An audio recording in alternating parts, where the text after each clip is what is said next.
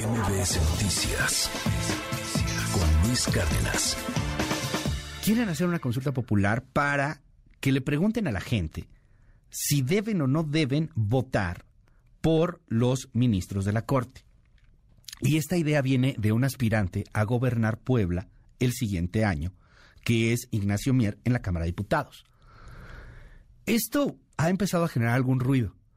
Los especialistas lo ven complicadísimo, difícil que una consulta así llegue a pasar, aunque es cierto que ya han pasado otras consultas que también antes vieron que era muy difícil que pasaran, a través de vericuetos legales, a través de sometimiento de ministros, a través de lo que usted quiera. Las consultas anteriores no han logrado el famoso 40% del padrón electoral para que sean vinculantes, es decir, para que sean a fuerzas. Esta, en año electoral, a lo mejor tendría más posibilidades, a lo mejor no pero la idea está ya puesta y evidentemente la ocurrencia va a caminar y va a buscar maneras de que se convierta en una realidad. Erra Chabot, ¿cómo ves esta nueva idea? Una consulta popular para elegir o no elegir a los ministros de la Suprema Corte de Justicia de la Nación. Qué gusto saludarte, Erra. Buen día. ¿Qué tal Luis? Buen día, buen día al auditorio. Bueno, pues sí, una ocurrencia más, ocurrencia menos, pero tiene que ver fundamentalmente con este embate contra la Suprema Corte de Justicia, que la pondría otra vez en el centro del debate con respecto a sus funciones fundamentales, y eso es el punto eh, básico. Más allá de ataques frontales, incluso contra Norma Piña, inventándole hasta WhatsApps que andan ahí circulando con respecto a ataques que ella habría lanzado en contra del propio José Luis Armenta, el presidente de la mesa directiva de la Cámara del senadores, pero lo cierto es que eh, se trata de otra vez poner en jaque a la Corte, de lo que se trata es de demostrar que la Corte no está dispuesta a eh, ser democrática como tal.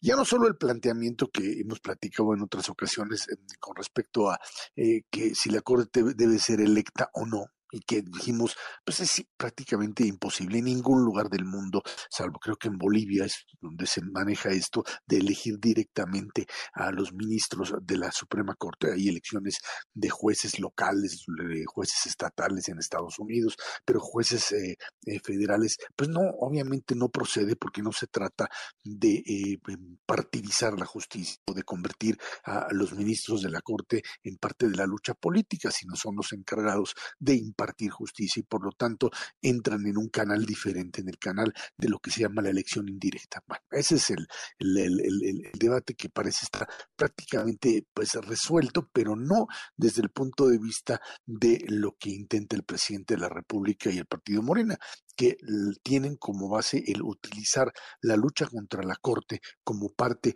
de la propaganda electoral de aquí al 2024. Utilizar a la, a la lucha contra la Corte como un elemento, digamos, de consolidación de otro adversario más. La Suprema Corte como enemigo de la 4T y enemigo a vencer, por supuesto, en la propia elección. Y en ese sentido, la propuesta de lanzar una consulta popular. Una que, pues, por principio de cuentas, no se puede hablar de no, la Constitución establece que no puede haber eh, consultas sobre reformas constitucionales. Y en ese sentido, pues el asunto estaría prácticamente resuelto. Pero bueno, pues finalmente pueden votarlo por mayoría simple en la Cámara de Diputados, lanzarla con la, la convocatoria, plantear la pregunta y esta llegaría directamente a la Corte. ¿Está usted o no de acuerdo en que se elijan a los ministros de la Corte? Y sería la Corte la que dijera si la pregunta es válida o no. Obviamente la Corte diría que la pregunta no es válida porque simple y sencillamente está en contra de preceptos constitucionales, pero eso es suficiente como para utilizar a la Corte para eh, acelerar todo este proceso de lucha y de demostrar que la Corte es un obstáculo para lo que representa este nuevo modelo de, entre comillas, democratización de la justicia en México y convertirla, convertir esta andanada contra la Corte como parte de la campaña política del próximo o próximo corta la comunicación, traigo unas broncas ahí con unos duendes que están haciéndome cosas con el internet. Este, a ver si podemos retomar la llamada en un momento. Nos dice Erra, bueno, pues sí, es este proceso, es complicado, ahora lo vamos a platicar también con un poquito más de detalle con, con Marco Baños, este consejero electoral y además que le sabe mucho a estos asuntos, porque eh, a ver, pues sí, tiene que pasar en la Corte. Y sí, es evidentemente inconstitucional, aunque también, ahí el paréntesis, este, ya, ya pasó algo similar, como por ejemplo cuando la consulta de los expresidentes, ¿se acuerda? Era, era un argumento similar. Vamos a ver qué sucede. O sea, al final de cuentas, esta ocurrencia quiere, quiere, quiere seguir caminando, como parte de los embates que hay contra la Suprema Corte de Justicia de la Nación. Perdóname, Ra, se cortó la comunicación por un segundo. no, al contrario, al contrario. Al contrario, decíamos eh, constitucional o no, finalmente eh, sería básicamente desechada por la Suprema Corte de Justicia de la Nación.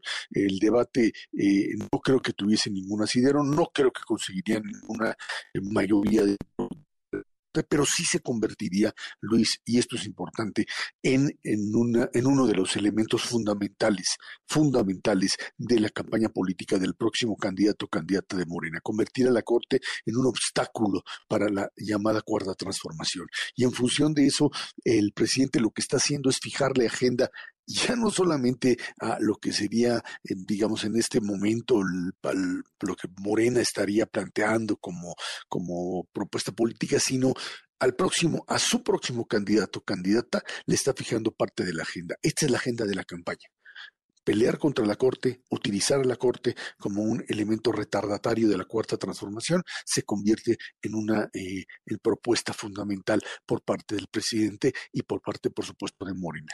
Eh, todo lo que se está armando en este momento, Luis, eh, eh, tiene que, por parte del presidente, tiene que ver no con una agenda ya propia de López Obrador de aquí en adelante, sino es algo así como el vestido que le está tratando de imponer a su propio candidato. Estamos hablando ya de las bases y del mecanismo de campaña y de la forma en la que se debe conducir la campaña del candidato o candidata de Morena. Eh, está lanzando, digamos, los hilos a partir de los cuales tratará de controlar sin duda alguna a través de Morena y a través de la agenda de Morena la propia campaña presidencial de su candidato o candidata. Creo que en ese sentido, más que una amenaza hacia la Suprema Corte, que la tiene, por supuesto, es una amenaza real de estarla eh, presionando y, por supuesto, cuestionando en su forma y en su forma. lo que está haciendo es, de una vez por todas, estableciendo lo que el propio candidato o candidata de Morena tiene que tener como agenda para que esto continúe y para que él continúe como parte de la cuarta transformación, Luis. Gracias, Erra. Te mando un gran abrazo y te seguimos en arroba Shabot. Ya estaremos viendo qué sucede con estos temas. Buen día. Gracias, buen día, Luis. MBS Noticias con Luis Cárdenas.